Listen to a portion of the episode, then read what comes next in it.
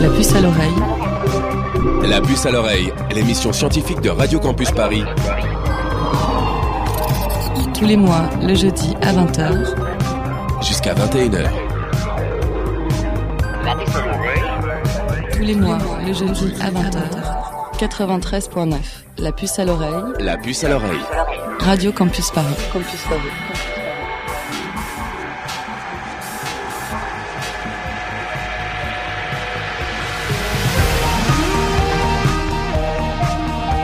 Bonsoir à toutes et à tous et bienvenue dans la puce à l'oreille, l'émission scientifique de Radio Campus Paris, tous les mois, le jeudi à 20h. Nixing Nien Kwai Le. J'espère que je l'ai bien prononcé. Bonne année à tous nos auditeurs chinois, taïwanais ou simplement chinophiles qui nous écoutent et qui vont fêter ce soir le nouvel an chinois et l'année du cheval. Alors nous, on va pas parler cheval ce soir, on va parler mammouth, homme de Néandertal et tout un tas d'autres réjouissances liées à la préhistoire. Mais d'ailleurs, on dit que l'histoire commence avec l'apparition de l'écriture. Mais la préhistoire, elle, commencerait avec l'apparition de l'homme. N'est-ce pas là finalement que commence notre histoire, celle de l'hominisation, ce processus de plusieurs centaines de milliers d'années qui a conduit à l'homme moderne, le fameux Homo sapiens. Alors comment vivaient nos ancêtres? Quels étaient leurs modes de vie, leurs idées, leur culture Au-delà de notre avancée technologique, en quoi sommes-nous finalement si différents d'eux ou pas? Enfin, comment arrive-t-on par la paléontologie, la physique, la biologie cellulaire ou encore la génétique à comprendre les traces de ce passé si lointain? Et puis on parle de l'homme préhistorique, mais qu'en est-il de la femme préhistorique? On ne l'entend pas assez souvent celle-là. Alors pour répondre à ces questions et en discuter, nous avons invité Claudine Cohen, historienne des sciences, spécialiste de l'histoire de la paléontologie. Claudine Cohen, bonsoir. Bonsoir. La puce à l'oreille chasse le mammouth, c'est maintenant direct sur Radio Campus Paris.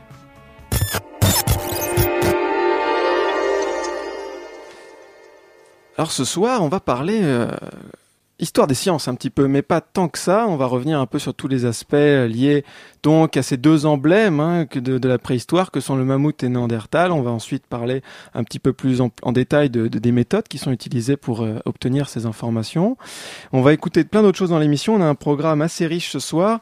On va avoir euh, encore une fois le défi de Corentin qui va nous rejoindre plus tard dans l'émission. Son défi, je vous le rappelle, c'est un petit peu le fil rouge cette année euh, dans la puce à l'oreille, c'est d'obtenir un duplex avec la Station Spatiale Internationale en direct hein, pendant l'émission. Donc il est sur le coup sur cette mission depuis le début de la saison. il va nous expliquer où il en est.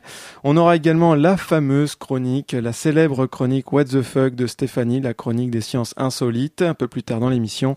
Et enfin une chronique d'Hugo qui nous parlera d'Aristote et de ses travaux en biologie.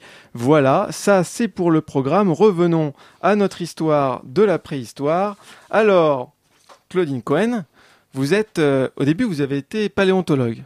Oui. Et enfin, puis, au début, non. Au début, au non. Début. Non, non. Au début, j'étais philosophe. Philosophe. Et puis ensuite, euh, j'ai eu une révélation ah. à la paléontologie en lisant d'ailleurs l'œuvre de Leroy Gourand. D'accord. Il faudra nous du, expliquer ça en fin du premier de l'an. Et je me suis dit, voilà, c'est ça. Euh, qui m'intéresse. C'est la paléontologie. Voilà. La philo, c'est nul, on arrête. Non, pas du tout, pas du tout, pas du tout, parce que la philosophie euh, est partie prenante en paléontologie. Oui. Beaucoup de paléontologues, ceux qui ont un niveau euh, assez élevé, sont aussi des, des gens qui pensent, euh, qui ont une largeur de vue euh, très grande. D'accord. Hein. Euh, Cuvier. euh, Voilà, on va, bien sûr, on va parler de tous ces gens-là durant l'émission. Et alors, après, vous, vous avez décidé de faire l'histoire des sciences. Voilà, Et vous, vous êtes focalisé un petit peu sur la paléontologie et la préhistoire. voilà. Et donc c'était une façon de réunir un peu beaucoup, enfin même beaucoup des intérêts qui étaient les miens et d'avoir un sujet euh, finalement très très vaste. Parce que la, la préhistoire et la paléontologie sont des disciplines qui touchent à plein de choses. J'ai dit à la, euh, à la, à la philosophie, à la pensée la plus élevée, mais aussi euh, à la géologie, à la biologie, à la théorie de l'évolution, euh, à la zoologie. Et donc, on n'a jamais fini aussi à l'art, hein, parce qu'il y a aussi les études sur l'art préhistorique. Là, je suis en train de travailler un peu là-dessus. Euh, à l'homme, à l'anthropologie. Et Hmm. donc, on ne peut pas s'ennuyer. On va pas s'ennuyer ce soir.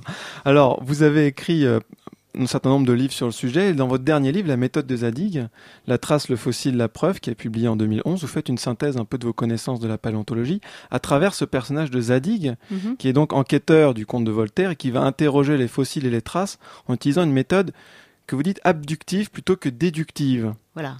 Oui, c'est un peu compliqué. Oui, alors- C'est un concept de Perse, le grand logicien perse, hein, D'accord. euh, qui disait que l'abduction. bon, la plupart des sciences hein, sont des sciences inductives. hein, les sciences.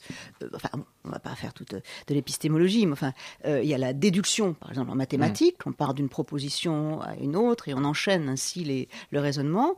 Il y a l'induction. On part euh, de, de- de- d'objets qu'on observe ou d'expérimentation pour Oui. en conclure euh, pour des lois. Hein. D'accord. Alors l'abduction, euh, c'est euh, beaucoup plus subtil et plus compliqué. C'est-à-dire qu'on part d'indices. hein. On part Mhm. d'indices et de l'indice, on construit euh, une, un système, une totalité. hein. D'accord. Et c'est un raisonnement un peu différent que euh, celui de l'induction. Hmm. Et il semble, ce que j'ai essayé de montrer dans la méthode de Zadig, c'est que, d'ailleurs je ne suis pas la première à l'avoir dit, euh, Cuvier l'avait dit avant, bien avant moi, et Thomas Henry Huxley, le grand darwinien, l'avait dit aussi, euh, les sciences de la préhistoire, comme d'ailleurs d'une certaine façon d'autres disciplines euh, comme la médecine ou euh, l'archéologie, etc., sont des disciplines particulières, hein, des elles sont scientifiques, mais Oui. elles ont une méthode particulière qui consiste précisément à repérer des indices et à partir des indices à construire des totalités.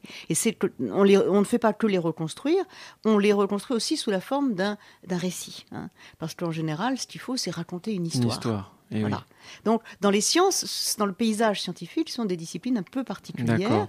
dont la scientificité a été euh, euh, euh, l'est encore dans certains cas, par exemple par les créationnistes, hein, justement, parce que ce sont des disciplines un petit peu spéciales. Ah, très bien, bah là on a un peu introduit tous les thèmes dont on va traiter aujourd'hui euh, dans l'émission.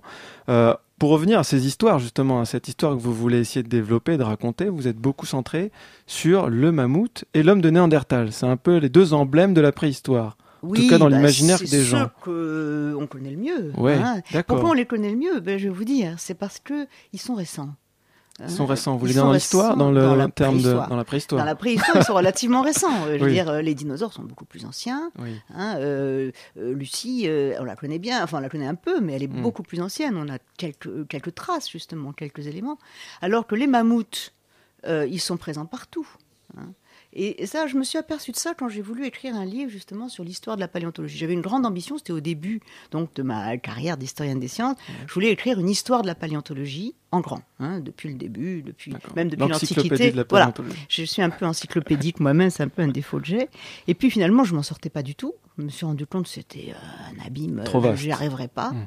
Et j'ai trouvé que le mammouth euh, était présent tout le temps.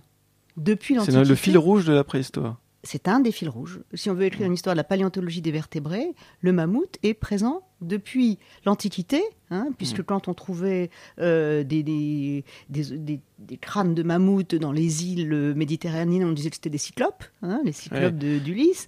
Il y a eu Euh, beaucoup de confusion lorsqu'on a découvert les premières traces de c'est pas de la mammouth. confusion, c'est qu'il faut bien les, il faut bien raconter une histoire à propos de ces choses-là. hein. Oui. Et donc le, le fil rouge de mon, de mon travail sur le mammouth, c'était d'une part de voir comment euh, le mammouth avait été découvert petit à petit hein, dans ces différentes manifestations. En Sibérie, euh, on trouve même des mammouths euh, congelés, hein, euh, donc presque euh, Et entiers. oui, il y, a- il y a eu ces, ces mammouths qu'on avait trouvés dans la glace. On avait, Oui. il y avait eu plein d'histoires comme quoi peut-être on aurait pu faire un clone du mammouth grâce à de l'ADN oui. retrouvé. Alors justement, ce- cette, cette histoire du mammouth, c'est une histoire qui va de l'Antiquité la plus lointaine, histoire historique si vous voulez, Oui. hein, pas préhistorique. hein. Après, il y a l'histoire préhistorique du Mm. mammouth qui est encore autre chose. Mais elle va depuis cette Antiquité la plus lointaine jusqu'à Cuvier qui a fondé pratiquement la paléontologie sur le mammouth. hein. Parce que le mammouth est 19e vraiment- début du 19e euh, à siècle. la fin du 18e même, Ouais, en d'accord. 96, 1796, c'est la- l'acte de naissance, et c'est là qu'il arrive à dire il y a des espèces éteintes. Voilà. Et c'est là qu'ils font de la paléontologie, la science des espèces éteintes. Mm. Jusque-là, c'était pas Donc un là, on prend conscience qu'il y a des espèces qui existaient avant les nôtres Qui ont sont- disparu. qui ont disparu. Voilà. Donc Et on peut sur pas le mammouth- reprojeter ce qui existe aujourd'hui dans le passé. Quoi. C'est sur, sur le mammouth que s'est faite cette démonstration. Pourquoi? Parce que euh, on, on trouve des ossements, et là on avait déjà identifié ces ossements en Sibérie, il y avait Mm. toutes sortes de légendes, etc., mais on avait fini par comprendre que c'était des éléphants. Que viennent faire ces éléphants en Sibérie? Là aussi, grande euh, question, euh, est-ce que c'est le déluge qui les a amenés là Mm. Pourquoi Eh ils sont là? Et Cuvier dit non, ce sont, c'est une espèce différente de celle des éléphants actuels qui vivent donc dans les pays chauds. C'est une espèce adaptée au climat froid qui avait un certain nombre de caractéristiques euh, de cette adaptation. Et au moment même, deux ans après, euh, trois ans après, 99, Adams, le botaniste, euh, donc Adams, qui est parti en expédition en Sibérie, il y avait beaucoup d'expéditions à, cette époque-là, trouve, lui, un mammouth congelé. Entier, avec les En poils. cherchant des fleurs ou comment Euh, bah, des il faisait des botanistes. expéditions scientifiques en Sibérie. euh, vous savez, il y avait toutes sortes de Ouais. gens qui, qui relevaient tout. parce que des terres inconnues. La ouais, Sibérie, ça, il y a du catalogage, ils ah, pas sur seulement, place. il y et avait des, ils- des- des grands naturalistes qui faisaient des expéditions et, et il y a des livres magnifiques euh, sur Mm. ces expéditions sibériennes. Donc Adam, c'est parti au bord de la Léna, il a trouvé ce, ce mammouth avec les poils.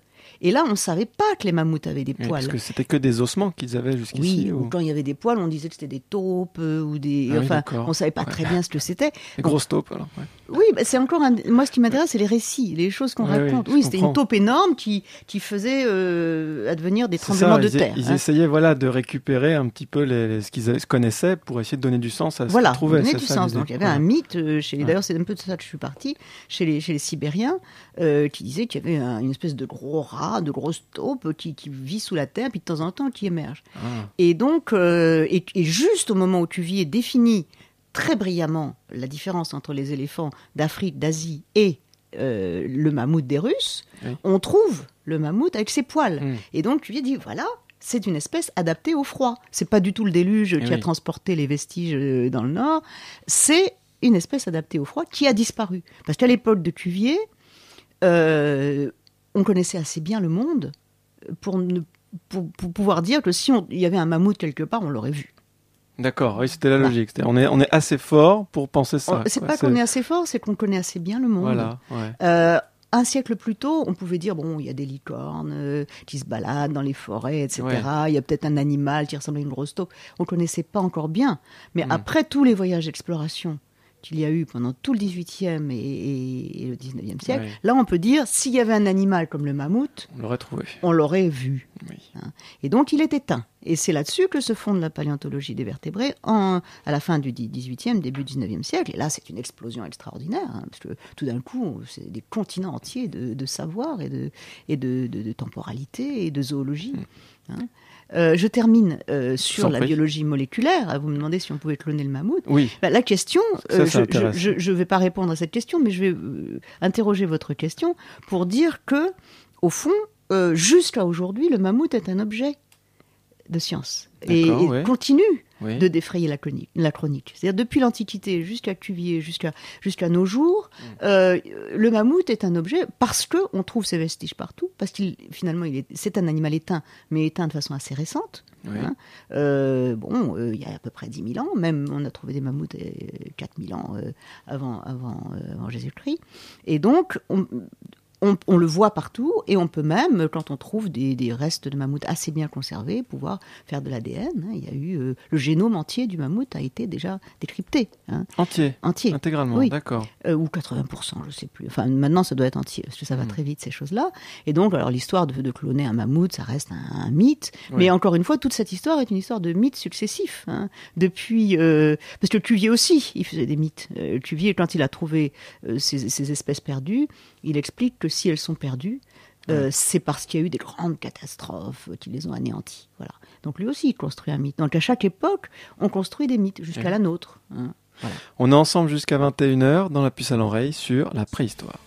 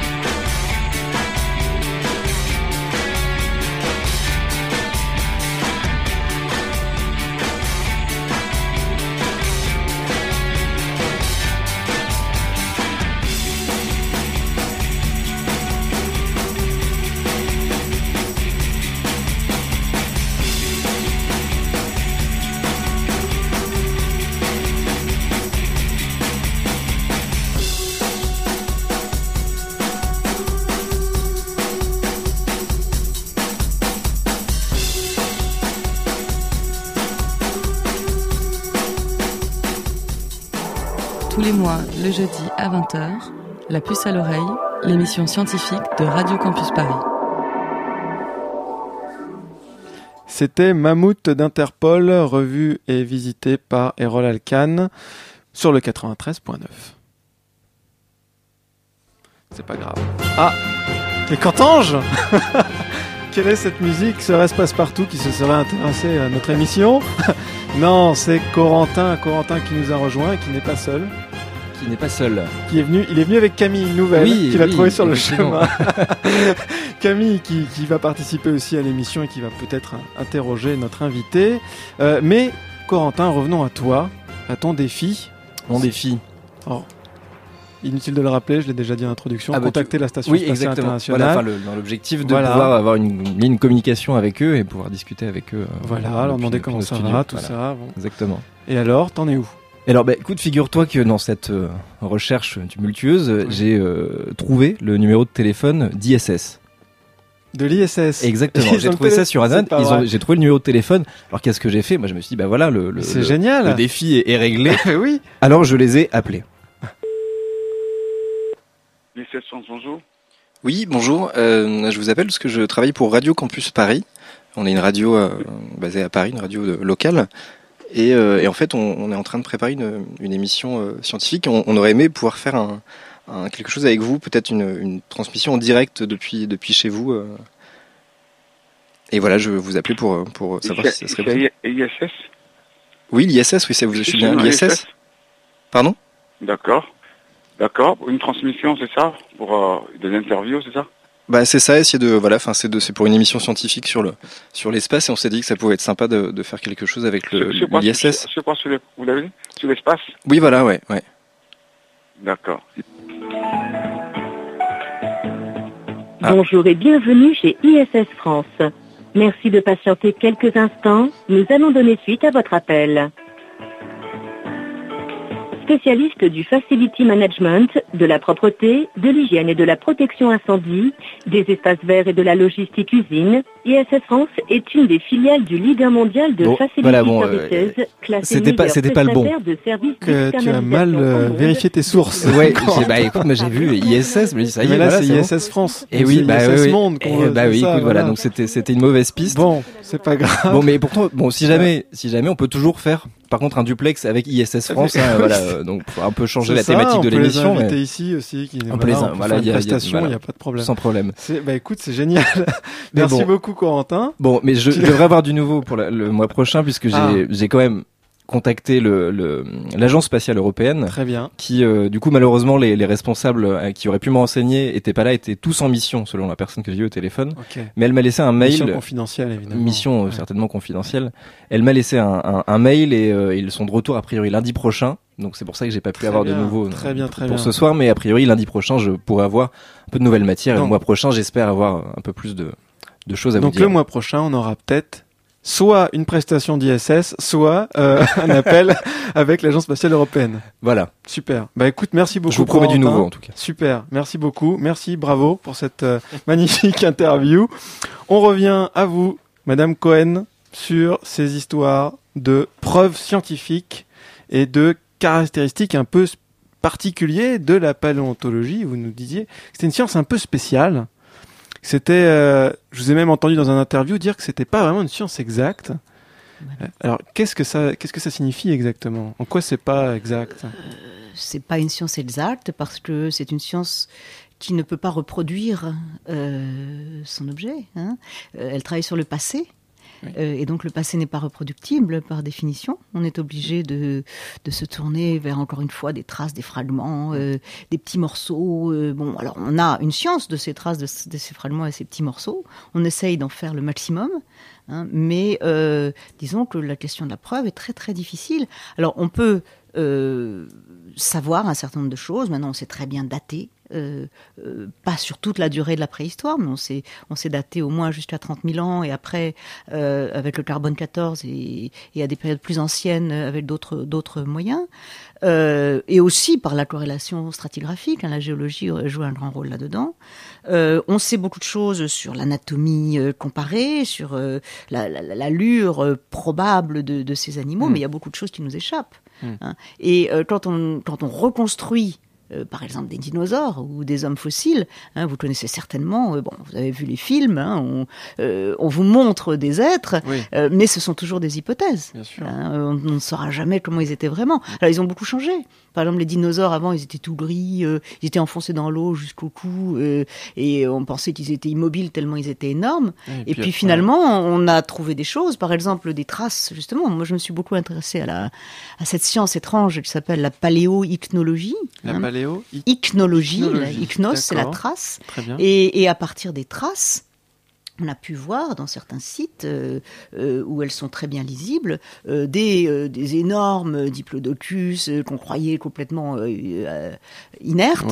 Ouais. On les voit galoper. On les voit galoper, c'est-à-dire qu'on, par rapport à leurs traces, Oui. la conclusion qu'on obtient de ces traces, c'est qu'on dit qu'elles ne, elles ne peuvent être faites que, Que par des qui animaux qui galopent. Il y a une science, Ouais. une science des traces. Hein. Voilà. La paléontologie, c'est une science. On mesure les traces, on regarde la, euh, la vitesse, le poids de l'animal. Enfin, on peut retrouver pas mal oui. de choses. Pas tout, tout. Hein, pas pas euh, sa couleur, par Voilà, exemple. ça, Encore que, vous savez, le fait d'avoir trouvé euh, que, par exemple, les, les traces très digitées des, des dinosaures, les Mm. dinosaures à trois doigts, au fond, ça ressemble beaucoup aux pattes d'oiseaux. D'ailleurs, on les a confondus pendant un temps. Hein. Le premier qui a étudié Mm. euh, ces traces a pensé que c'était des traces d'oiseaux gigantesques. Il s'appelait Hitchcock. Euh, J'ai intitulé le chapitre Les oiseaux d'Hitchcock. C'était Edward Hitchcock. et, euh, et en fait, euh, donc, la connexion entre les dinosaures et les oiseaux fait, est réelle. Elle existe. Et en sûr. fait, c'est ça qui a aussi conduit à euh, changer la vision que nous avons des dinosaures en insistant sur leur rapport avec les oiseaux et par exemple changer leur, leur allure euh, et Mm. leur donner des couleurs chatoyantes euh, qui ressembleraient à celles du plumage des oiseaux. Oui, parce qu'il faut rappeler aux auditeurs qu'en fait, les dinosaures et les oiseaux, on partagera un ancêtre commun en termes d'évolution. Et que les dinosaures seraient même les ancêtres, euh, les ancêtres des oiseaux. Au C'est même- ouais. c'est les seuls Mm. dinosaures qui restent, hein, les Voilà, oiseaux. donc il faut respecter les pigeons. C'est quand même Il n'y ça. a là. pas que les pigeons, tous, tous, les même les colibris euh, sont des descendants des dinosaures. Et donc, euh, cette filiation, elle peut être euh, euh, vue euh, à travers euh, tout un tas de repères euh, donc, euh, moléculaires, euh, parce que la biologie moléculaire aussi a son Donc c'est vraiment une. L'étude de la préhistoire est vraiment multidisciplinaire. Absolument. Donc absolument. on a des équipes qui sont composées de, de plein de profils différents, Oui. qui Et communiquent en permanence. Et puis il y a, il y a aussi, ce qui est intéressant, c'est qu'il y a aussi euh, des parties extrêmement théoriques, des parties de laboratoire, mais il y a aussi euh, une partie, toute une partie qui n'est pas, dont on ne peut pas faire l'économie, c'est le terrain. Hein. Donc Et si on est un là, jeune à étudiant. genoux dans la gadouille, euh, à- Ouais. avec des brosses à dents et des petites pelles, euh, et, et on déterre euh, des, des- des os euh, qu'on essaye de rafistoler les uns à côté des autres. Donc il y a ça- ce, côté bricolage. Donc aussi ça, cette image-là que pour certains étudiants pourraient avoir, de se dire si je deviens paléontologue, je vais pouvoir partir en mission. Oui, euh, ça, c'est réel. C'est réel. Bon, maintenant, il faut voir euh, que la paléontologie n'a pas toujours euh, les crédits euh, qu'il faut pour aller euh, à Mm. Ulaanbaatar euh, tous les jours, mais euh, elle, elle les a eus. hein. C'est vrai Mm. que dans les années 1920, euh, 1930, à la fin du 19e siècle en Amérique, on lançait des expéditions extraordinaires et on trouvait des choses extraordinaires hein, partout, en Mongolie extérieure, en Chine, en, euh, et, et dans le, le- le désert américain.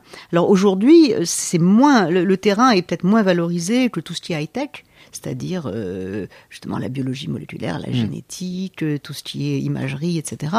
Donc euh, les gens qui font du terrain, il faut qu'ils trouvent les moyens de, de le faire, mais c'est indispensable.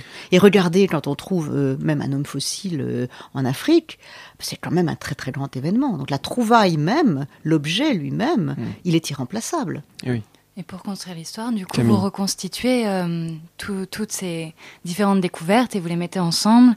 Et justement, vous vous appliquez à ce qu'il n'y ait pas de représentation euh, fausse qui soit, euh, qui soit mise sur l'histoire de la préhistoire. C'est bien cela? Oui, moi, ce qui m'intéresse, c'est pas forcément la vérité. C'est aussi, Ouais. euh, c'est aussi l'imagination, c'est aussi Mhm. les erreurs, hein. c'est aussi euh, le fait que c'est une discipline qui a une histoire. Ouais. Euh, et qu'on n'a pas pensé de la même façon à l'époque de Cuvier et à la nôtre. Et pourtant, Cuvier euh, était un très très grand scientifique. Mais dans son mode de pensée, il y avait des choses qu'il ne pouvait pas inclure. Par exemple, l'idée d'évolution. cela nous apprend les, les évolutions finalement de, des modes de pensée scientifiques. Absolument. Mm. Oui, beaucoup de choses. Euh, donc la, la manière dont le, la science s'intègre dans un contexte, Hein, qui est un contexte social, un contexte religieux. Mm. La religion a joué un rôle énorme en paléontologie. Ça touche. Mm. On parlait tout à l'heure de l'origine de l'homme, mais c'est une question terrible. Ça alimente beaucoup les débats sur la, le créationnisme, l'opposition entre créationnisme et évolution, justement les, les recherches. Ça dépend aussi des contextes. Euh, si vous allez aux États-Unis, c'est une vraie question. Parce que comment on arrive quand on est chercheur en paléontologie dans un milieu où tout le monde est persuadé que l'homme a été créé de façon spontanée, quasiment par interaction, intervention divine, comment on arrive à présenter ces résultats Alors, On n'est pas dans les mêmes milieux. Euh, il y a des universités américaines de très haut niveau euh, où on fait de la recherche de très haut niveau en paléontologie, et puis euh, il y a des gens au fin fond de, des campagnes de, de, du Middle West qui pensent que le monde a mm. été créé en six, en six jours. Bon, c'est pas les mêmes. C'est pas les mêmes, mm. même s'il y a eu des moments où le président de la République, George Bush, par exemple, exemple, euh, était plus ou moins créationniste. Donc c'était mm. peut-être plus difficile d'avoir des crédits pour faire de la paléontologie de haut niveau. Mais il y avait quand même euh, les universités américaines euh, sont des universités autonomes, très riches, Harvard, tout ça, Chicago, etc. Et donc elles peuvent développer la recherche sans problème. Mm. Maintenant qu'il y ait des conflits, qu'il y ait des, des, grands moments de crise autour de ça, euh, c'est réel. Euh, c'est réel. Regardez aujourd'hui en France, on est en train d'amener euh, ces histoires. Bon, c'est un autre sujet, mais on parle de la théorie du genre comme si c'était, comme si c'était une, théorie, comme les comme les créationnistes parlent de la théorie de l'évolution, c'est-à-dire comme une spéculation oiseuse. Mm. Voilà on peut monter en épingle comme ça. On peut... Bah, à propos de théorie du genre, bon, ça n'a rien à voir, mais euh, on va, on va, on va tout à l'heure parler juste après la musique de euh, la femme préhistorique. Hein, on va faire un petit teaser. On n'en parle jamais. On se retrouve après une pause musicale sur Radio Campus Paris. Yo, yo, yo, yo, yo, yo, yo, yo, yo, yo, yo, yo. Well, here's a little something for the people in the house. I'ma tell you what my crew is all about. We like raw rhythm fusion, real rhyme producing songs for the world's men, women, and children. Armed and equipped with much confidence. And this is how we're gonna make our living. Some are known for being biters, non-creative and whack rhyme writers. Yo, they soup you up but can't rock the jam. Known to the world as the one-hit band. Easy come, easy go, yo, you had your turn. Temporary brothers touching up your perm. You see, a rapper is a kid that brags and acts big. A rhymer is a hizzer that can handle his biz. Yo, a rapper is a kid that's trying to be the sh. An entertainer ain't trying cause he already is. Yo, welcome to the wonderful world of entertainment where art imitate life and people get famous. Welcome to the world of showbiz arrangement where lights, camera, action is the language. Welcome to the wonderful world of entertainment where art imitate life and people get famous. Welcome to the world of showbiz arrangement where lights, camera, action is the language. Was rocking the jam what? the other night. J5 was on the mic, so the people was high. Yo, we like to rock the party with adrenaline and passion. The crowd started screaming. Action, satisfaction. New more dropped the beat and brought the heat from the fire. We brought the energy and street car named Desire. We was flipping, they was tripping high. We was old schooling. Needle to the groove. Hands in the air moving. Then we said to the crowd, This is the place to be. Whether you pay the fee or you got it free. So when you step through the door, the music gets loud. Maneuver through the crowd to get a better view now. Welcome to the wonderful world of entertainment where art imitate life and people get famous. Welcome to the world of showbiz arrangement where life, camera, action is the language. To be an MC, you got to be so fresh to have style and finesse, way above the rest. With the strong delivery, vocal chemistry, street poetry, in tune with the beat. So if you think you got the skill, come and take a test. Microphone check if you truly are blessed. If you can flow like water and can comprehend, you need longevity in this game to win. Now, if you wanna be the best, you got to move and motivate. Watch the money that you make in the industry snakes. Cause some of these people ain't got no class. And some of these folks will make you beat If you can believe, then you can achieve. Get the loot, boot the dream, be on top of the scene. Uh, to keep the people in and then accumulate fans. To be dope in the studio and slam at the jam. So, welcome to the wonderful world of entertainment where art imitates life and people get famous. Welcome to the world of showbiz arrangement with lights, camera, action action is the language. Welcome party people while we got your attention. There's a few things we'd like to mention. The name is Jurassic, but they call us J5. We rock bonafide, fly rhymes, Uh, multiply. we got two DJs controlling the beat and vocal harmonies make it sound so sweet. with the four horsemen with words to caution, expressed and flipped in an orderly fashion. With the rhyming, designing, the music on timing, the fellas saying oh and the ladies losing their minding, the breaking, the scratching, this thing called rapping, the cultivated music that keeps your hands clapping, the passion, reaction, the street satisfaction, brothers using those tactics to make it happen, the rhythm, the spirit, you love it when you hear it. Nowadays, when you sample it, you gotta clear it. Welcome to the wonderful world of entertainment where art imitate life and people get famous. Welcome to the world of showbiz where light, camera, action is the language. Welcome to the wonderful world of entertainment life and people get famous. Welcome to the world of showbiz where light, camera, action is the language.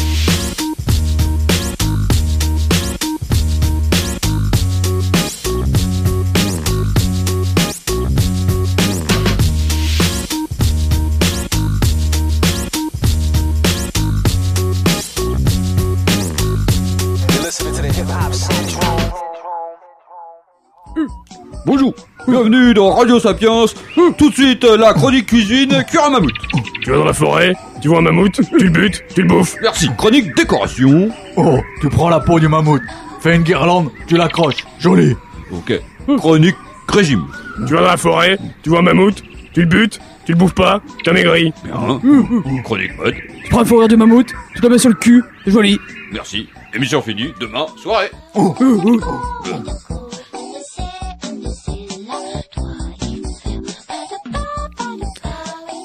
C'était une petite pastille sonore de l'émission Faire que vous pouvez retrouver un samedi sur deux à 19h. Et d'ailleurs, la prochaine, c'est samedi prochain. Et la musique, c'était Jurassic 5, bien sûr, toujours euh, une musique en accord avec le thème. Le titre, c'était Who is Me? Voilà. Maintenant, on va parler de la femme préhistorique Camille. Alors la préhistoire, comme vous l'avez dit, comme on l'a dit depuis le début de l'émission, cherche à reconstituer la vie des hommes préhistoriques. Mais dans les différentes recherches, il y a une grande invisible, et c'est la femme. Alors je voulais vous demander, quel est le rôle de cette femme préhistorique Alors, elle est invisible euh, en, en France. en France En France, parce que moi, j'ai, je me suis intéressée à la femme préhistorique d'abord parce que je suis une femme, bien sûr, mais aussi parce que je suis beaucoup allée aux États-Unis et qu'aux États-Unis, depuis euh, depuis assez longtemps, enfin depuis la fin des années 50, euh, euh, les femmes se sont préoccupées du rôle de la femme préhistorique. Il y a eu des mouvements féministes très importants et qui ont essayé d'ancrer leur féminisme dans la science, ce qui n'est pas le cas en France. Si on lit par exemple le deuxième sexe hein, de Simone de Beauvoir, on voit que bon, elle parle un peu de préhistoire au début, mais bon, la femme préhistorique, c'est une pauvre euh, qui se reproduit, euh, qui n'a Oui. rien à faire, etc. Alors que pour les Américaines, c'était au contraire un cheval de bataille. Il fallait montrer que les femmes dans la préhistoire étaient beaucoup plus fortes que les hommes, et même euh, qu'elles dominaient, hein, Mm. pour arriver à promouvoir l'idée que les femmes, dans un futur euh, pas trop lointain, domineront à nouveau. D'accord. Voilà. Donc aux États-Unis, c'était pas le stéréotype de la femme passive. euh, Bah, ça l'a été, ça l'a été. euh, Ah mais encore que la préhistoire américaine, est, est- bon, elle n'est pas aussi vivante que la préhistoire en France, dans la mesure où ils n'ont pas autant de fossiles. Ils n'ont pas les fossiles qu'on a. La préhistoire américaine, elle est beaucoup plus récente. hein. Nous, on a tout, toute la richesse hein, de la vallée de la Vézère euh, et toutes ces choses, euh, les grottes ornées, etc. Donc, étant allé aux États-Unis, j'ai j'ai vu qu'il y avait une littérature considérable, qui se publiait des livres tout le temps, tous les jours, sur différents aspects de la place de la femme euh, dans la préhistoire, alors qu'en France, il n'y avait rien. Et alors Et pourquoi donc, Pourquoi en France Pourquoi euh, en on France, il n'y a rien bah, bah, Peut-être parce qu'on est un pays un peu machiste. Mhm. Peut-être parce que aussi, justement, étant donné qu'on a tellement de matériel à étudier, on se concentre sur le matériel beaucoup plus que sur des modèles théoriques d'explication, hein, comme Mhm. font les Américains. Les Américains, ils, créent, ils font des modèles d'interprétation. Pour nous, c'est plutôt, euh, c'est très empirique, très positiviste. Donc, on étudie des objets, on essaye de les classer, de les décrire, euh, de faire des, euh, des graphiques, etc. Donc, on est beaucoup plus dans une science très, euh, très près des, des objets. Et donc euh, l'interprétation, euh, ça reste souvent un petit peu euh, en dehors. hein. Il y a, euh, il y a beaucoup de femmes, de très bonnes préhistoriennes en France, mais aucune n'avait osé faire un livre sur la femme préhistorique parce que c'est pas scientifique, si vous voulez. Il faut faire appel à, à des notions qui sont un petit peu euh, d'interprétation, hein, euh, assez assez lointaines. Et donc j'ai j'ai écrit ce livre en tant qu'historienne des sciences. Hein. C'est-à-dire, je ne Oui. prétends pas dire la vérité sur la femme préhistorique, mais ce que j'ai cherché, c'est à voir justement comment elle avait été vue ou pas vue.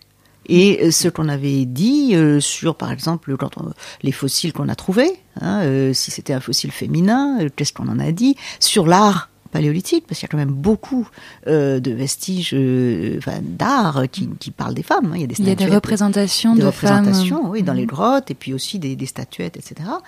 Et donc, et pourquoi on n'en a pas tellement parlé des femmes? Alors, on a parlé de tout ça, mais euh, la place de la femme dans ces, vous savez, ces tableaux qu'on fait de la de la vie dans la préhistoire, elle est toujours un petit peu, c'est, elle est toujours un petit peu à quatre pattes, portant les enfants, alors que l'homme, lui, il est debout Avec euh, la- massue. et puis il regarde vers le lointain, et puis c'est lui qui fait tout. hein.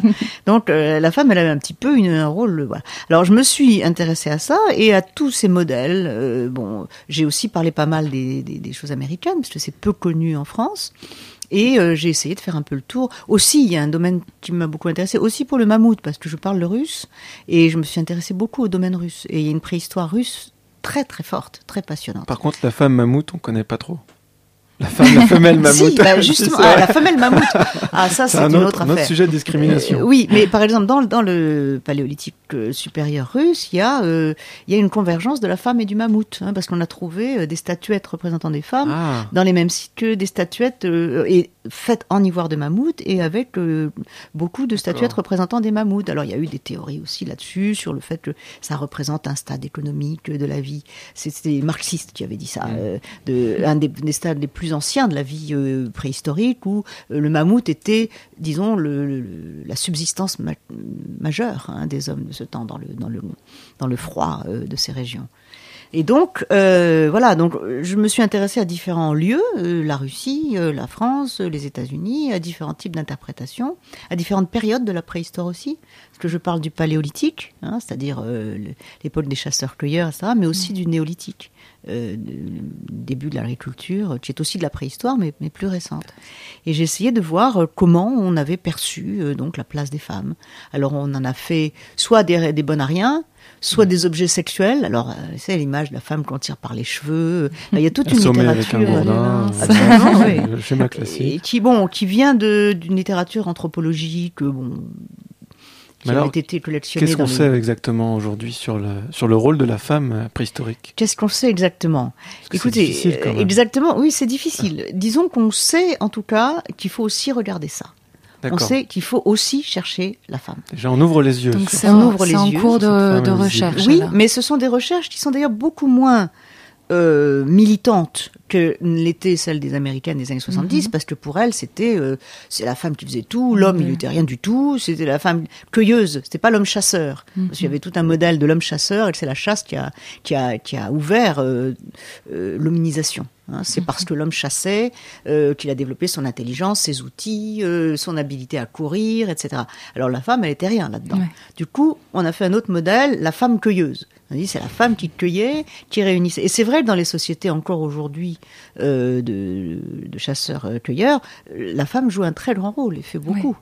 Et donc, euh, elles ont dit c'est c'est elle qui était au milieu, qui, qui, qui dirigeait tout. Les hommes, ils étaient là quand on avait besoin d'eux. En gros, pour juste la reproduction, le reste du temps, ils, euh, on les, on s'intéressait pas beaucoup à eux, etc. Donc il y a eu des modèles comme ça très militants, très opposé. ouais. très très très très forts, hein, bon, qui n'ont pas toujours bien marché, parce qu'évidemment ces messieurs n'ont pas accepté ça, le grand public n'a pas toujours très bien accepté ça. Donc il a fallu que le balancier euh, bouge un petit peu dans l'autre sens. Et aujourd'hui, euh, on est dans, des, dans une attitude un petit peu plus modérée qui consiste à chercher, à chercher les femmes. hein. Pas, pas forcément euh, la, la mettre euh, Oui. en avant, mais savoir ce qu'elles pouvaient faire. Et il y a des tas de choses que les femmes pouvaient faire. On Enfin, continue, vous restez avec nous, Claudine Cohen, hein, jusqu'à 21h sur 93.9.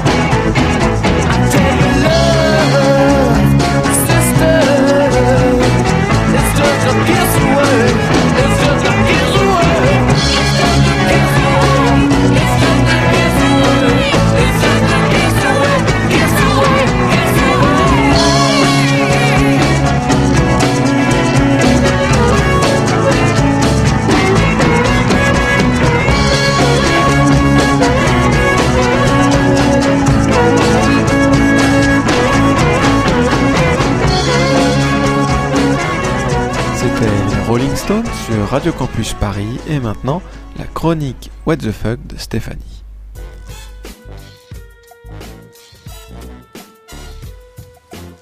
Pour la première chronique de l'année, je vous propose une petite balade, enfin une grande, puisque la destination est aujourd'hui Jupiter. Et oui, rien que ça. En 2014, la puce à l'oreille ne recule devant rien pour faire voyager ses auditeurs. Chouette, nous allons parler astronomie, pensez-vous. Et il est vrai que pour une fois, ça ne fera peut-être pas de mal. Mais désolé pour les fans de cosmos et étoiles en tout genre, en fait, pas du tout. Enfin, pas tout à fait. La chronique va traiter de gastronomie plutôt que d'astronomie. Pas de la haute gastronomie, certes, mais un plat que tout le monde connaît bien, les frites. Alors quand on parle frites, il y a les pro McDo, ceux qui ne jurent que par celles de leur grand-mère, ou encore ceux qui vous diront que les meilleurs sont belges.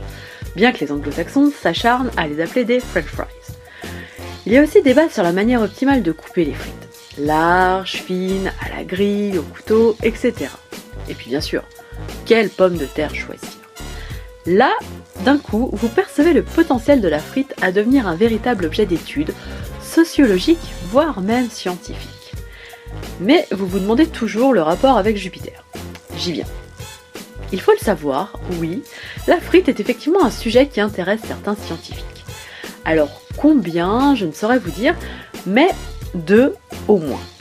Des Grecs, ou pour être précise, chercheurs de l'université de Thalassonique qui répondent au petit nom de John et Thodoris. L'histoire ne dit pas pourquoi, et les raisons sont sans doute nombreuses et complexes, mais toujours est-il que ces deux scientifiques semblent avoir choisi de consacrer leur carrière à l'étude des phénomènes physico-chimiques qui se produisent quand on frit des aliments. Parce que ça n'a l'air de rien de plonger une patate dans un bain d'huile, mais en fait, il s'en passe des choses dans une friteuse. Et si votre mamie était la reine des frites, c'est parce qu'elle maîtrisait quelques règles élémentaires de physique.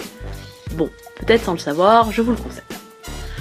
Alors la cuisson des frites repose sur des échanges thermiques entre la pomme de terre et le bain d'huile. Quand la patate froide est plongée dans l'huile bouillante, sa température augmente alors que celle du liquide va diminuer. Ces échanges de chaleur se font par convection et produisent des mouvements d'huile dans la friteuse. Pour réussir une frite parfaite, c'est-à-dire cuite à cœur mais croustillante, il faut que ces échanges se fassent le plus vite possible. Soit, et Jupiter là-dedans, allez-vous me dire.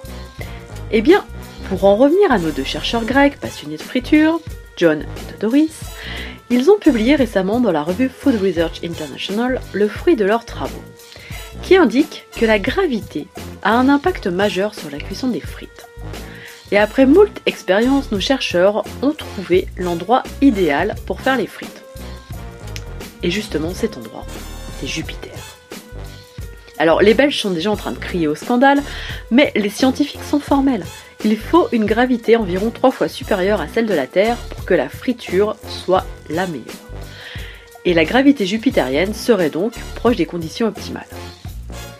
Si la gravité influence la cuisson des frites, c'est parce qu'elle modifie la densité de l'huile et donc les mouvements du liquide dans la friteuse.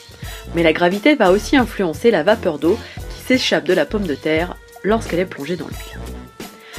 Monsieur Pourquoi, agrégé de chimie et à 16 heures contributeur du Café des Sciences, a d'ailleurs écrit un magnifique billet de blog sur le sujet dans lequel il explique avec moult détails, schémas et vidéos le pourquoi du comment des effets de la gravité sur la friture. Une véritable pépite que je vous conseille vivement. Mais pour résumer, disons que plus la gravité augmente, meilleure est la croûte des frites. Attention, poids trop non faux non plus, au-delà d'un certain seuil, les frites se disloquent. Les perspectives de cette étude grecque, réalisée tout de même avec la collaboration de l'Agence spatiale européenne, sont sans doute bien plus importantes que celles que vous et moi nous voyons au premier abord. Mais une chose est sûre, ces travaux intéresseront sans doute les 1000 candidats du projet Mars One dont je vous avais parlé dans une précédente chronique. Avant d'aller s'installer sur la planète rouge, pour le restant de leur jour, peut-être devraient-ils y réfléchir à deux fois, car, mauvaise nouvelle pour eux, la gravité martienne est 8 fois inférieure à celle de la Terre, ce qui exclut donc toute possibilité d'existence de frites martiennes.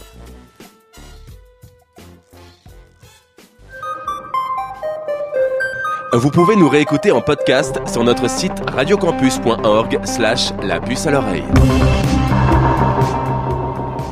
C'était la chronique euh, What the fuck, euh, comme on dit, la chronique insolite de Stéphanie. Qu'on remercie pour ses conseils culinaires. Ça vous a intéressé les, les frites euh, Oui, beaucoup. Oui. Ben, le problème, c'est effectivement, euh, comme elle disait, que ce soit à la fois doré et cuit à cœur. Voilà, il faut aller sur euh, Jupiter. Faire une expédition là-bas. Voilà, une nouvelle expédition. Peut-être qu'on trouvera des traces de quelque chose d'étonnant là-bas. Euh, on revient à la paléontologie. Un petit peu avant, on va écouter Hugo, qui lui aussi est amateur de d'histoire des sciences et qui va nous parler d'Aristote et de ses travaux en biologie.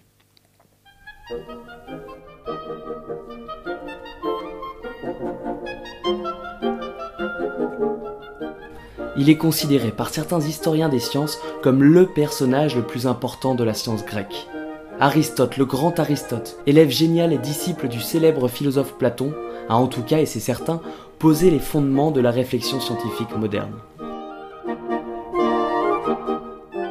Aristote est né en 384 avant notre ère à Stagir, en Macédoine au nord de la Grèce. Il est le fils d'une mère sage-femme et d'un père médecin, des parents qu'il perd très tôt à 11 ans. À 17 ans, le jeune Aristote part pour Athènes et s'inscrit à la célèbre Académie de Platon. Il y reste pendant 20 ans, jusqu'à la mort de Platon, puis fonde sa propre école, toujours à Athènes, le fameux lycée. C'est durant ces deux périodes, à l'Académie de Platon puis au lycée, qu'Aristote va étudier la philosophie, rédiger de nombreux textes platoniciens avant de s'affranchir des idées de son maître. Aristote pense beaucoup, mais surtout, et c'est ce qui le différencie de Platon, il observe le monde qui l'entoure, aussi bien le ciel que la nature vivante. L'observation liée à la théorie vont permettre à Aristote, ce philosophe de la nature, c'est ainsi qu'on appelait les premiers scientifiques, de produire d'importantes avancées, aussi bien en physique, en cosmologie ou en biologie. Je vous ai parlé la dernière fois de la physique d'Aristote, de sa représentation de l'univers géocentrique et fini. Aujourd'hui, penchons-nous sur son travail encyclopédique de biologiste. Revenons à Athènes. Nous sommes aux alentours de 340 avant notre ère. Aristote décide de quitter la ville à la mort de Platon et part voyager sur les côtes grecques. Il se rend notamment sur l'île de Lepsos. C'est probablement à cet endroit, au bord de la Méditerranée, que va naître chez Aristote une véritable passion pour la vie marine et la biologie en général. Ce voyage marque le point de départ d'un long travail sur les êtres vivants. Ces observations zoologiques menées sur place sont d'une précision et d'une variété remarquables. Observations, descriptions qui sont immortalisées dans son ouvrage L'histoire des animaux, considéré aujourd'hui comme le plus grand traité de zoologie d'Aristote. Aristote décrit de nombreux spécimens, comme l'oursin, et précisément son appareil masticateur, qui se nomme toujours les lanternes d'Aristote. Il s'intéresse aux poulpes, qui se reproduisent, dit-il, en se joignant bouche à bouche, entrelaçant régulièrement tentacules à tentacules. Oui, Aristote s'éprend surtout de ces 100 grades de la nature. Il ne faut pas mépriser l'étude des êtres vivants les plus humbles, affirme-t-il. Toutes les choses naturelles ont un part de merveilleux. Son œuvre est colossale. Il mentionne en tout près de 426 espèces animales, dont 132 oiseaux, 105 poissons, 63 mammifères et 50 insectes et bestioles. Il décrit l'apparence du lion et sa démarche, comme celle de l'éléphant, et met ainsi un terme à la croyance de l'époque selon laquelle l'éléphant devait s'appuyer contre un arbre pour dormir.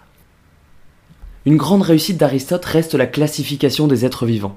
Tous les êtres vivants, y compris les plantes, ont pour Aristote une âme nutritive qui préside à la consommation de nourriture. Les animaux ont en plus une âme appétitive et locomotrice, tandis que l'âme rationnelle est uniquement attribuée à l'homme. À partir de cette classification, il édifie une échelle de la nature, où il range les êtres par niveau de complexité. D'abord la matière inanimée, puis les plantes, les mollusques, et ainsi de suite. Mais alors l'homme dans tout ça? Qu'en est-il des études sur l'organisme humain? Déjà s'y est-il aventuré? Eh bien oui, mais sans grande réussite. D'abord il ne pouvait en aucun cas faire de dissection humaine, la pratique étant tout simplement interdite dans la cité. Il exerce tout de même l'anatomie, étudie les fonctions des organes du corps, sans toutefois briller, et se peut dire. Il commet en effet plusieurs erreurs assez surprenantes, notamment au sujet du cœur et du cerveau. Selon lui, le cœur est le siège de la conscience, et non le cerveau, dont le rôle se limite uniquement à refroidir le sang. Bien que la biologie et la physiologie humaine n'ont pas connu de véritables progrès de son chef, tout comme la botanique d'ailleurs, dont il s'essaya sans grande réussite, nous pouvons retenir d'Aristote l'éminent zoologiste, le talentueux physicien. Il est considéré aujourd'hui comme le précurseur de toutes les recherches menées après lui. Cela va sans parler du mathématicien, du psychologue, mais nous n'en parlerons pas aujourd'hui, car d'une part il me faudrait une chronique supplémentaire, et puis les apports aux disciplines restent assez secondaires. Il y a la même différence entre les savants et les ignorants qu'entre les vivants et les morts, disait-il. Nous en sommes sûrs, Aristote n'est pas prêt de mourir. Merci Hugo pour cette chronique euh, qui fait suite à une première partie de chronique sur Aristote et la physique que vous pourrez retrouver en podcast bien sûr sur le site de Radio Campus Paris. Alors, dans cette chronique, on a fait référence à la classification, à ces aspects de, donc de, de catégorisation, de l'évolution des espèces. Euh, ça nous fait un petit peu rappeler un petit, euh, comment dire, un personnage qu'on a oublié un petit peu dans cette émission, qui était l'homme de Néandertal. Oui. Alors cet homme de Néandertal, il est, c'est une autre espèce, ce n'est pas un Homo sapiens, c'est ça C'est compliqué. C'est compliqué, encore Depuis débat. 150 ans, euh, il a beaucoup changé euh, d'appartenance. hein. Il a été euh, notre frère, notre Ouais. cousin, notre parent très éloigné. Il est revenu un Ah. peu plus près, très très près. Ensuite, on l'a un peu écarté. Enfin, c'est une histoire, c'est un balancier qui n'a pas fini. Vraie histoire de famille. ouais. Voilà, c'est une histoire de famille et disons que cette vision de l'homme de Néandertal a traduit beaucoup euh, de, de préjugés, en particulier et préjugés racistes. hein. Ah. Euh, c'est toujours un peu l'autre, le néandertalien. Euh, alors on l'a parfois euh, identifié aux Australiens. On disait les Australiens, euh, ils ont Des descendants de Néandertal. voilà, sont des descendants de Néandertal. Ils ont le pouce opposable comme Néandertal. Ah ouais. Néandertal n'avait pas du tout le pouce opposable. Et les, et les- les Australiens, je suis allé en Australie récemment, je peux Vous vous, avez mesuré tout ça Non, non, ils ont, ils ont des pieds parfaitement Ouais. magnifiques, comme même plus beaux que, que, que ceux des nôtres, hein, puisqu'ils marchent pieds, souvent pieds nus. D'accord. Et donc, pas du tout. Mais on a souvent euh, mis euh, sous Néandertal toutes sortes d'idées peu recommandables. hein. Chaque fois Mm. qu'on voulait exclure quelqu'un, c'était... euh, Pourtant, il n'est pas euh, si différent que ça. et non, il n'est pas si différent que ça. Et c'est une idée qui, qui a mis beaucoup de temps. Enfin, qui au départ euh, avait été proposée tout à fait au début, hein, quand on a trouvé la fameuse calotte.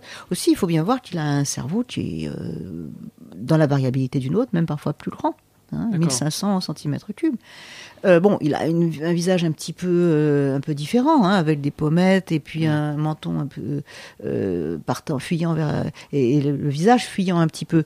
Mais à part ça, il est très très proche de nous dans la, dans la corpulence, dans la, dans la taille et dans la taille du cerveau, etc. Et donc, ce sont des nuances, mais on a chaque fois fait de, de Néandertal une espèce de punching ball. hein. On a essayé de de l'évacuer euh, pour pour mettre en avant nos propres qualités.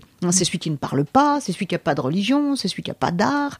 euh, et c'est vrai, tout ça, Non, a- c'est pas vrai. Oui. C'est pas vrai. Il y a encore des débats là-dessus et il y a euh, il y a des éléments qui font penser. D'abord, il ensevelissait leurs morts, les morts comme nous. hein. et pendant assez longtemps, dans, au Moyen-Orient, il a cohabité avec l'Homo sapiens. Ils avaient exactement les mêmes cultures. Hein, Les cultures lithiques, les cultures euh, donc euh, sépultures, etc. Euh, on a trouvé quelques éléments. Bon, c'est pas c'est pas Lascaux, mais enfin on a trouvé quelques petits dessins géométriques qu'il a pu faire. L'usage d'ocre, on sait qu'ils utilisaient beaucoup beaucoup d'ocre, les Néandertaliens. Et donc il y a énormément de choses qui font penser qu'ils n'étaient pas si éloignés de nous sur beaucoup de points. Alors peut-être que quantitativement, Homo sapiens a démarré Alors, beaucoup plus fort. Qu'est-ce qui explique qu'il est disparu? Est-ce qu'on sait aujourd'hui Alors on ne sait pas, On ne sait pas. Euh, Il y a beaucoup d'hypothèses. C'est un peu comme les mammouths. On revient à la question des mammouths. Ouais, la question pareil. d'extinction est toujours une question difficile. Mm. À la fois, c'est pas une question puisque toutes les espèces s'éteignent hein, Mm. euh, par la sélection naturelle, euh, par la loi même de la vie. euh, les espèces s'éteignent. Il y a beaucoup plus d'espèces éteintes que d'espèces vivantes. Mm. Bon, maintenant, pour donner très précisément les raisons d'une extinction, c'est un peu la bouteille à l'encre. Pour le mammouth, c'est des raisons très complexes et même qui probablement varieraient localement. Il y a des peut-être l'homme est intervenu dans certains cas dans cette extinction en chassant beaucoup le mammouth, mais il y a des régions où il n'a pas chassé et le mammouth s'est éteint pour des raisons euh, naturelles, enfin de changement de climat, etc. Pour les Néandertaliens, alors il y a pas mal d'hypothèses. Euh, Est-ce que il a été affecté de maladies? Euh, Est-ce que euh, il n'a pas survécu à certains événements euh, euh, écologiques? Est-ce que l'arrivée d'Homo sapiens a joué un rôle dans cette dans cette extinction? Ouais. Il a quand même survécu assez longtemps à la présence d'Homo sapiens. Combien, a- combien de temps il eh a bien, vécu, écoutez, on a trouvé des Néandertaliens jusqu'à 25 000 euh, avant, euh, avant notre ère. Hmm. Alors qu'avant, on disait que les Néandertaliens s'étaient éteints, paf, dès le moment de l'arrivée euh, de Sapiens en Europe Oui, donc déjà, Il, il a voilà. existé pendant 15 000 ans. Voilà. Bon, moins, probablement moins abondant, mais enfin, on en a retrouvé juste très récemment. Mais il y a il a d'autres- cohabité Voilà. avec, bon, peut-être pas tout à fait dans les mêmes lieux en Europe, mais en- au Moyen-Orient, ils ont cohabité vraiment. Alors, est-ce qu'il y a d'autres espèces de d'autres espèces d'hu- d'humains? Dominidés, Dominidés, oui, qui ont cohabité. qui ont cohabité. Écoutez, on a retrouvé euh, des, des restes assez rares, mais on a retrouvé, vous savez, l'homme de Flores. là, Voilà. hein, on l'a retrouvé donc euh, dans, dans- dans des îles euh, lointaines, euh, dans des lieux où il y avait aussi des sapiens. hein. Alors bon, c'est un cas, un, un- un individu. On a aussi fait l'hypothèse, les généticiens ont construit aussi le fameux homme de Denisova, hein, à partir d'une dent qu'ils ont trouvée, en disant que c'était une, une autre espèce encore qui Eh a oui. cohabité avec. bon, ça, à mon avis, c'est bon. Mais euh, les généticiens euh, racontent beaucoup de choses et à mon avis, ils ont beaucoup d'autorité parce qu'ils ont la science et ils ont le matériel, etc. Euh, mais à mon avis, il faut aussi critiquer euh, le- leur discours. Et mm, je sais que dans un prochain livre que je suis en train d'écrire, euh, je vais un petit peu euh, essayer de. Bah alors, faudra, nous- faudra faudra nous, nous faudra appeler, vous cette question. Parce que justement, on fera une émission cette année sur la génétique. Donc, Oui. euh, en plus, on pourra même faire un débat si vous voulez. et la avec un biologie moléculaire. C'est fascinant. Mais en même temps, euh, comme ils ont besoin de se faire connaître, ils font des conférences de presse ouais, ouais. dès qu'ils trouvent quelque chose, et parfois c'est un peu même- précipité. c'est pas les mêmes systèmes, ouais. L'émission malheureusement touche à sa fin. On espère que tout le monde a bien apprécié cette euh, petite page d'histoire sur notre préhistoire. Le, la prochaine émission, c'est Amplitude. Bonsoir. pas Bonsoir Manon. Effectivement, tout de suite, ce sera Amplitude. Nous serons trois, François, Raphaël et moi, euh, entre résidents, donc un peu comme à la maison. Très bien. Et euh, comme, on a- comme à notre habitude, on naviguera entre musique électronique et musique expérimentale. Super. Voilà. Eh ben écoutez, à tout à l'heure. Et puis, eh bien écoutez, la prochaine émission, c'est le 27 février. Et d'ici là, n'oubliez pas de garder la puce à l'oreille.